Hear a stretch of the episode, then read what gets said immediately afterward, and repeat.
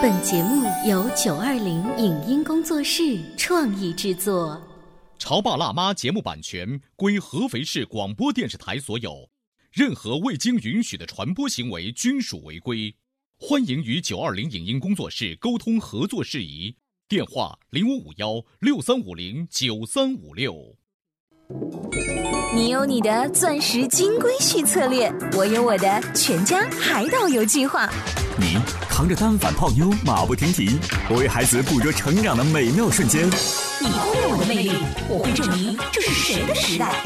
你否定我的生活态度，我决定我的人生蓝图。帅哥俊男靠边站，有了宝宝的潮爸魅力更爆发。窈窕美女靠边站，有了宝宝的辣妈魅力更火辣。我是辣妈，不是老干妈，我为自己代言。我是潮爸，不是太阳能浴霸，我为自己代言。潮爸辣妈。本节目嘉宾观点不代表本台立场，特此声明。孩子的教育是一个持续的过程，从幼儿到成年，从未间断过。那么，从大学生的身上总结的经验如何用于孩子身上？老师眼中的爱徒具备哪些素质？兴趣班的正确打开方式是什么？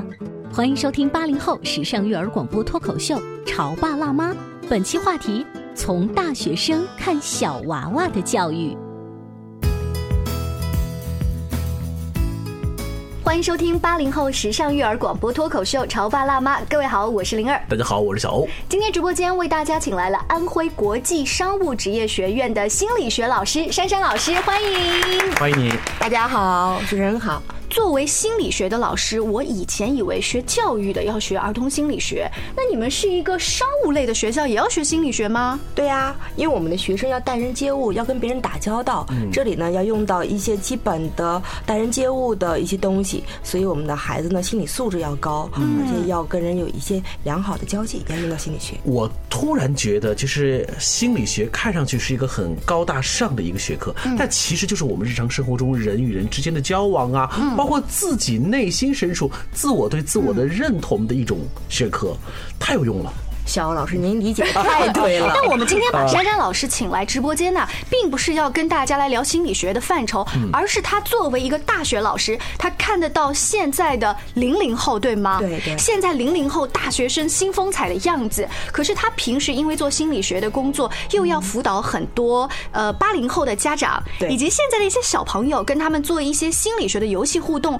很奇怪的一个工作组合，就是你看着现在的大学生，却指导这些小娃娃的。时候会有你的新方向，会的会的。当我们去看到一些大学生的时候，其实，在他们现在的一些成长的过程中，我们能够看到他们过去的一些经历。嗯，那甚至呢，我们还可以预估这个大学生的未来工作状况会是一个什么样子。我这个有点像算命先生，你们真的算的这么准吗？你们会从大概哪几个方面说这个孩子以后很有成就？比如说，我们在看一个大学生的时候，如果这个大学生非常有思想、嗯，有创意，那在我的课堂上，他可以想出很多不同解决问题的方法来。那我说，这个孩子将来进入工作之后呢，一定会受老板重视。哦，比如说这个东西别人卖不出去，那他会想办法搞定这个事情。哇，你一下扯到销售了，然后被老板果然看中。其实也不简简单单是销售哈。比如说，当遇到一个难题的时候呢，你是如何面对这个难题的？如果你是撂挑子了，或者是放弃了，但也许还有一些学生，他会尽全力去找到我如何解决这个问题的办法。嗯，那么后者的那个孩子，就是在你们看来，他的未来的这个人生路相对来说会更精彩一些，会精彩一些，而且会是他自己通过自己的努力，嗯，会他更愿意去创造。那会不会有一种可能性，是你看着现在的某一个你带的学生啊，大学生了，哎，别看这个文凭挺高，但是呢调皮捣蛋，你就内心有种想法是。我辅导的其他的小朋友和我自己的女儿，千万不能长成你这个样子，因为我看得到你身上的问题，我知道要如何避免。就是这些问题学生，现在大概都有一些什么样的毛病啊？其实我是这样想的，每一个问题学生背后都是有他的一个成长的经历的。比如说，我曾经在班上上课的时候，我让学生画画，画他的一个自画像状态，会发现那个学生，呃，怎么画那个人都是不开心的，就包括他上课的一些表现。我就问他，我说你小时候是不是感觉有些时候过得不是太如意啊？后来就跟那个孩子聊，他家里呃爸爸妈妈有的时候比较忙，没有人去重视他。而且有的时候爸爸妈妈总是会告诉他，你要是不怎么样怎么样，你将来会怎么怎么样。会告诉他很多类似于、嗯负面的压力负面的压力一些影响。那感觉这个孩子就像被吓大的。那跟这个孩子聊，发现他头上飘着一朵云，嗯一朵乌云。这不不管走到哪里，不管做什么事的时候，嗯这个孩子都是被乌云笼罩的一个孩子。那包括考试中遇到难题，那这个孩子第一反应就是，那我做不出来怎么办？哦，那会不会这个考试不及格？嗯，那会不及格，我爸我妈会怎么对待我？那会不会影响我将来找工作？嗯，会一连串负面的想法出来。所以看到这一些大学生们说的那一两个举例的问题，你都会反过来想，那现在的小娃娃们，我们应该如何用鼓励的话去引导他们，让他们开心一点儿，每天对不对？然后遇到事情不要有畏难的情绪，这就是你反过来思考的。对对，今天我们要把大学生如果分为，先不说他们的缺点，你说每一家都会每一家的情况吗？那你比较喜欢的几个爱徒的话，你会把他们分为几种特别的标志？手上还真有一个例子。嗯，那个孩子是我一级的学生，一四年毕业的，实习了一年之后，在芜湖一家比较大的一个外贸公司工作，工作了有有一年左右，然后老板。把他提升了，成为主管，嗯。手底下管了十七个学生，你看啊，刚刚入职才一年，那也就是现在也就是在二十岁出头一点点，对，二十二岁，二十二岁，二十二岁就提升到一个中层了。你二十二岁还在干嘛？我二十二岁还在实习，所以你看，从这个角度来讲的话，他提升的速度特别快。那就在你看来，实际上他有它成功的必然。对，我也问他，我也比较好奇，我说你这是怎么做到的？他跟我说，老师，其实这也是一个偶然的机遇。他说，呃，刚在这个企业工作的时候啊，企业里边遇到了一个问题，就有一个比较大的单子，付款付不出去，遇到了困难。那后来呢，这个孩子很聪明，他想了各种各样的办法，帮企业解决了这一票。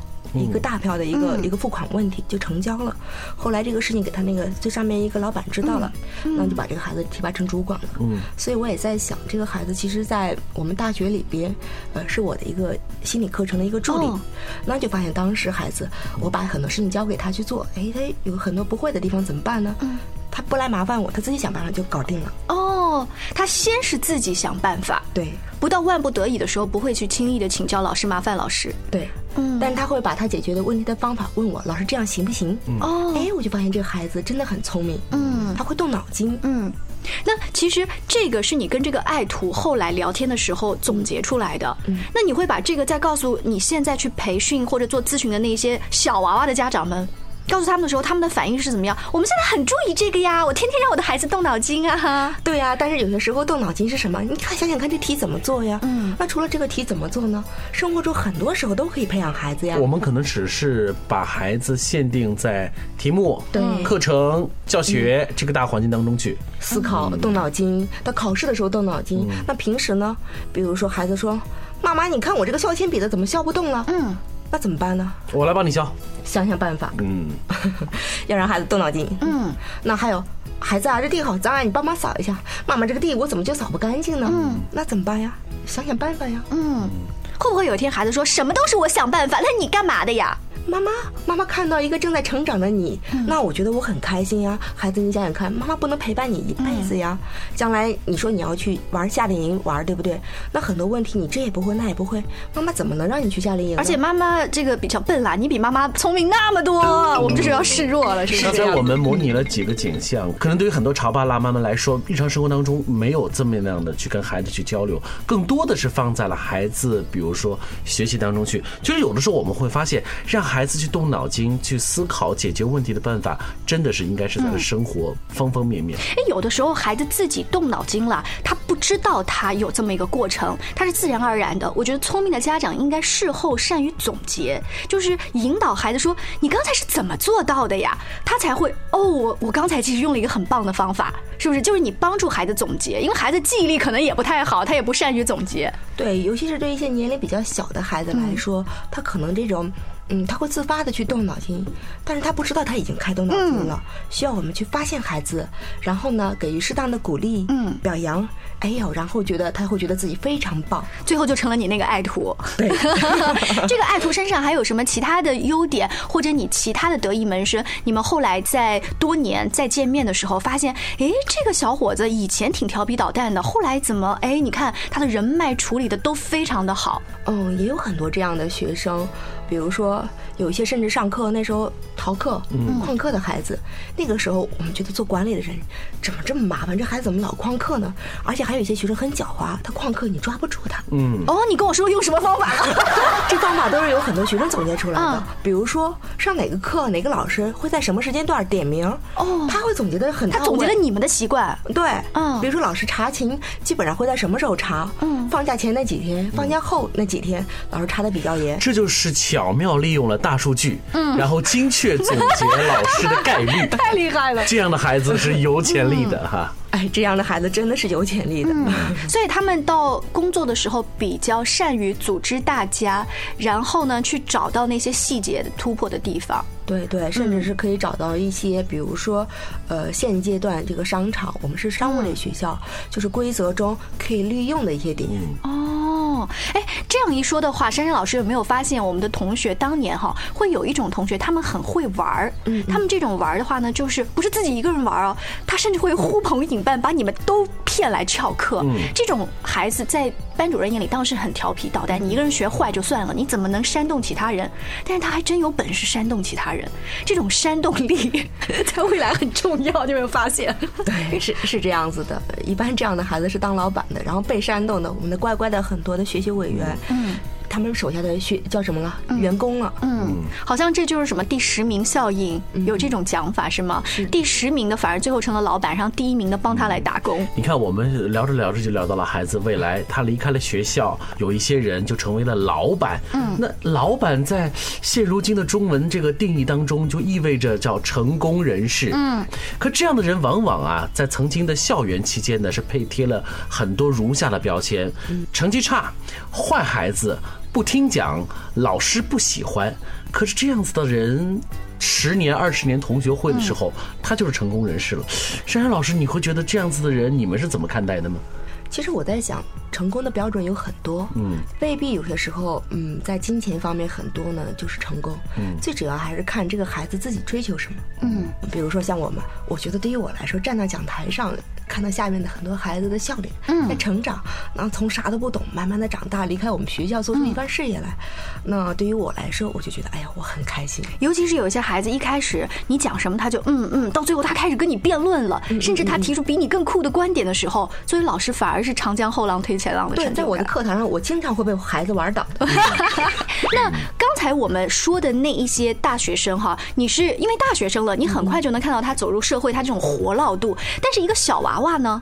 因为作为一个大学老师，你既然已经在节目当中跟我们分享了，有的时候这些活络的孩子还挺好的，那小娃娃我们是不是就不用管他们了，就让他们放开自由生长吧？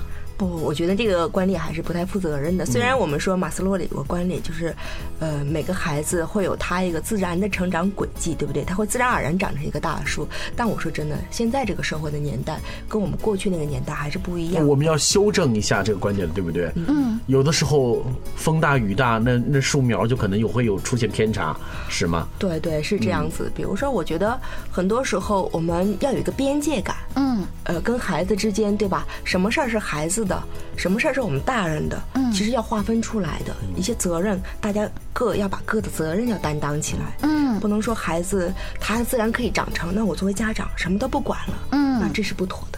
关于边界感呢，这也是在亲子教育跟两性关系当中非常大的一个话题。我们请珊珊老师呢，回头在一个专题的节目当中再来好好探讨。今天呢，直播间当中请到的专业的心理学的老师珊珊老师，她因为从事大学的教育，天天跟大孩子打交道，从而呢能够观察到小朋友早期还有可能改变的可能性。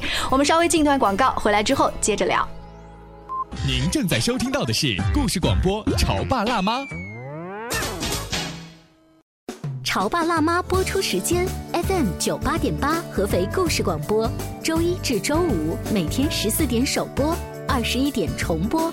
网络收听，请下载荔枝 FM、蜻蜓 FM、阿基米德、喜马拉雅、中国广播以及苹果 Podcasts，搜索“潮爸辣妈”订阅收听。微信公众号请搜索“潮爸辣妈俱乐部”，参与节目互动哦。潮爸到，辣妈，准爸到，育儿专家，请。中国内地首档八零后时尚育儿广播脱口秀，陪你一起吐槽养育熊孩子的酸甜苦辣，陪你一起追忆自己曾经的小世界。潮爸辣妈。本节目嘉宾观点不代表本台立场，特此声明。孩子的教育是一个持续的过程，从幼儿到成年，从未间断过。那么，从大学生的身上总结的经验如何用于孩子身上？老师眼中的爱徒具备哪些素质？兴趣班的正确打开方式是什么？欢迎收听八零后时尚育儿广播脱口秀《潮爸辣妈》，本期话题：从大学生看小娃娃的教育。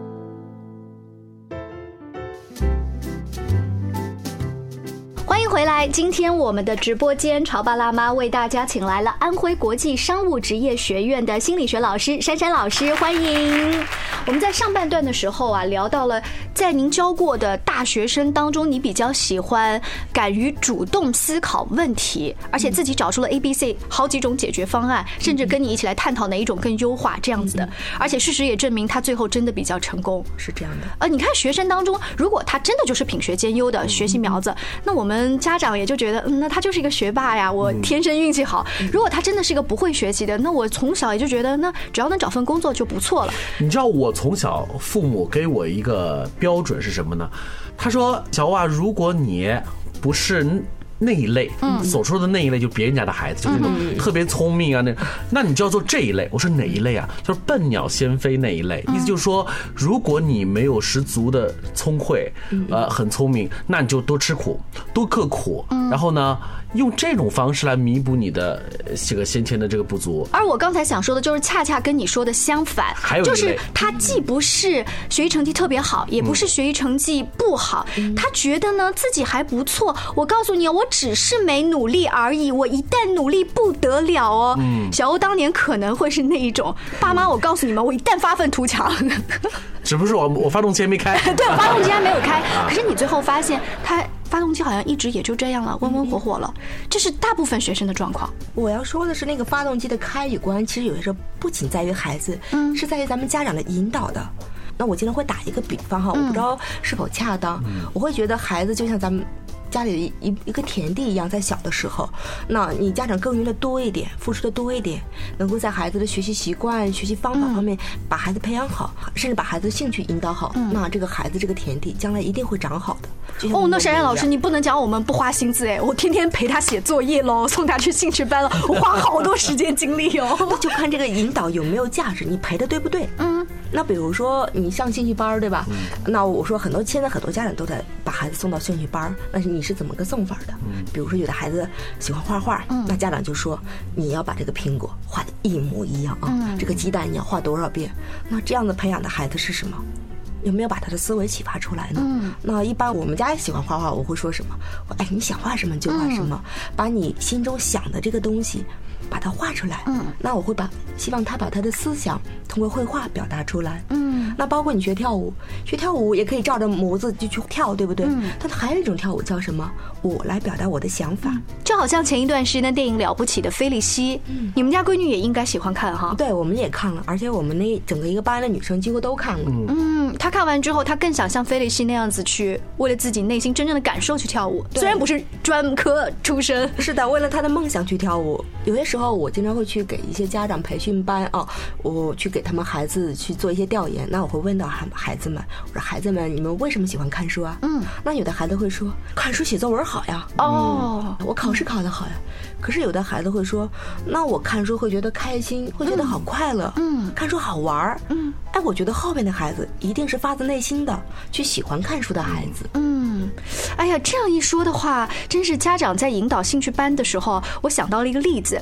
有一天呢，在陪我儿子去上画画课的时候啊，有一个妈妈她接到了一个电话，明显应该是她的大宝打来的，问妈妈说：“妈妈，这道数学题怎么做？”就看她妈妈说：“又问我，你自己怎么不知道想一下呢？每次都问我。”哼，然然后对方就挂了，跟旁边的妈妈就开始唠叨说：“你看，每一次都问我，还真是每一次，因为呢，我连续几周陪去，他都在那个时间段接到他大宝宝的电话。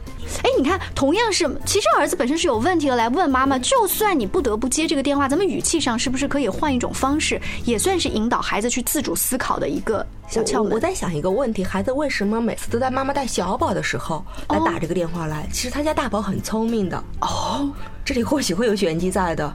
那是或许会会是他大宝跟妈妈的一种连接方式。嗯，妈妈，我成绩不行，我不会做，你不要老看弟弟画画了，那还有我呢。哦。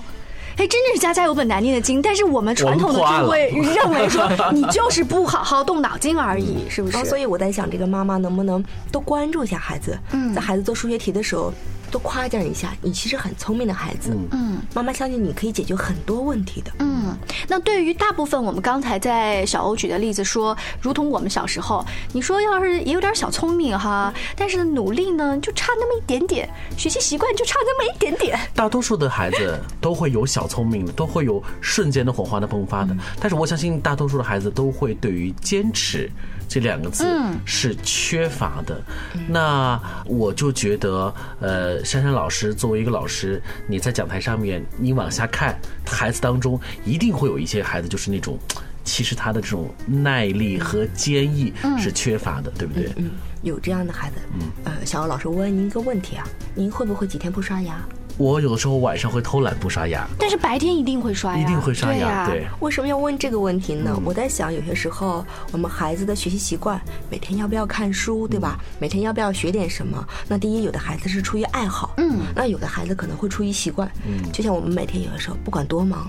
那饭肯定不会忘了吃，是对吧？那牙不会忘了刷一样，那会养成一种习惯。我就是那个后进分子，因为有的时候我想看，哎，我刚才好像忘记做一件事情了啊，嗨，忘了就忘了，然后就往床上就去了。所以其实内心深处是觉得你是忘做了，但是呢，你又不想，就说明你的那个毅力啊，在那一刻实际上是被摧毁的，或者没有很多诱惑，比如说老婆说你今晚不刷牙不能给我打啵儿，对不对？这也是，就是说你一旦形成了一种坚。持一种习惯，不管你是用诱惑来坚持，还是用一种其他的什么方法坚持下去了，是这样子。有些时候人的习惯，比如说你习惯了一件事情，习惯了每天早上起来一起床就喝一杯水，嗯，如果那天没有那杯水，你会觉得很不习惯的，嗯。那孩子的看书学习也是这样子，有些时候养成一定的习惯过后，如果今天这事儿忘做了，嗯，没做，他会觉得很难过的，嗯，有一点像你最近一段时间运动成瘾，嗯嗯，是我们说习惯的力量是来自于什么？是来自于我们的一种重新的一种塑造，是你渴求。当你新的渴求诞生了之后，你一定会去做一些改变，然后就形成了一个习惯。嗯，说到习惯，最近我们家还有一个小故事，我跟儿子互相督促，说你监督妈妈每天晚上要在瑜伽垫上做瑜伽，我监督你画画。咱们两个呢，如果谁赖皮，对方就要用零用钱请他吃个冰淇淋。他说太好了，那二十一天的这个计划呢，妈妈，我们这两天就开始努力啊，两天之后呢，我们就出去庆祝一下吧，就为了冰淇淋，真是小狡猾哈。那小朋友也可能在这个坚持习惯的过程当中，他会坚持不下去。对，会有，嗯，所以有些时候需要我们家长一点点的去鼓励他。比如说，那小朋友坚持做口算题，对不对？会发现他，哎，口算题速度快了，然后这个时候就要加把劲的去鼓励他。嗯，哪天如果他被老师表扬了，说最近做题好像速度上去了，那你得到这个消息之后，要立马表扬他。为什么这样？子呢？嗯，为什么你现在口算题会被老师表扬呀？嗯，那肯定跟你的努力是有关系的。哎，说到表扬，我还前两天看到一个小技巧，说其实老师明明是批评他了，说这孩子今天要上课又讲话啊，但是回来之后你不能这样说，你得说今天老师表扬你了，你以前啊一堂课都讲话，今天你只讲了半堂课。那我们还可以说，比如你看这次见小欧老师好像瘦了很多，哎，为什么呢？这是事实。珊珊老师今天啊。呃，站在这个角度呢，就不像是一个单纯的一个妈妈的角度来看孩子，他在讲台上面看到的每一个都视如己出，是自己的孩子。尤其是你知道啊，一个正在上学的一个孩子，你。一定会要想到他未来会成长成什么模样，而我们作为一个教育工作者呢，又希望他尽全力的把那些呃不要的、不能够有的坏习惯要摘除掉，一定希望他能够变得更好的模样。所以我们在上课的时候，就要尽全力的给孩子带来很多的辅导。嗯，我一般上课的时候，第一堂课我会告诉我所有的学生，那他们大部分其实都是大一的新生，我会告诉他们，呃，在我教出来的学生里边，我认为你们大部分人将来毕业后的五年都会成为一个企业的中层管理者。哇哦，哇，这是一个心理暗示，你这话说对不对？曾经有一种心理暗示是跟珊珊老师这个方法很像，呃，就是到那个小朋友的班级说，你知道吗？我们刚刚做了一个天才的测试，你们、你们、你们、你们都是天才。那些孩子若干年之后，真的变成了品学兼优的。对，这是我们心理学上的罗森塔尔效应，嗯就是你怎么去看这个孩子，你老师的眼神儿，孩子会接收到这样的信息。哦，嗯，当我们老师就是带着那种嗯欣赏的眼神儿去看我们的孩子、我们的学生的时候，学生觉得嗯，老师你这样器重我，你是有原因的。嗯，或许我身上真的有很优秀的，我爸我妈都没看到那一面。嗯，哇，真是珊珊老师忽然让我想到了当年的十六岁花季里的童老师，童老师会有一种感觉，就是别人班的老师，你知道吗？你知道为什么在孩子的心目当中，有的大多数情况之下啊，老师的话要比爸妈的话管用，就是因为老师能够带来给他更多的动力和权威性，尤其是老师的鼓励很重要，所以很多成名的人都会说他感谢曾经的那个老师是在关键时刻推了他一把。嗯，尤其是现在大学生的年纪的话，呃，珊珊老师觉得这个时候帮他重新把握方向，然后给他一定的鼓励，还是不迟的。对，不迟。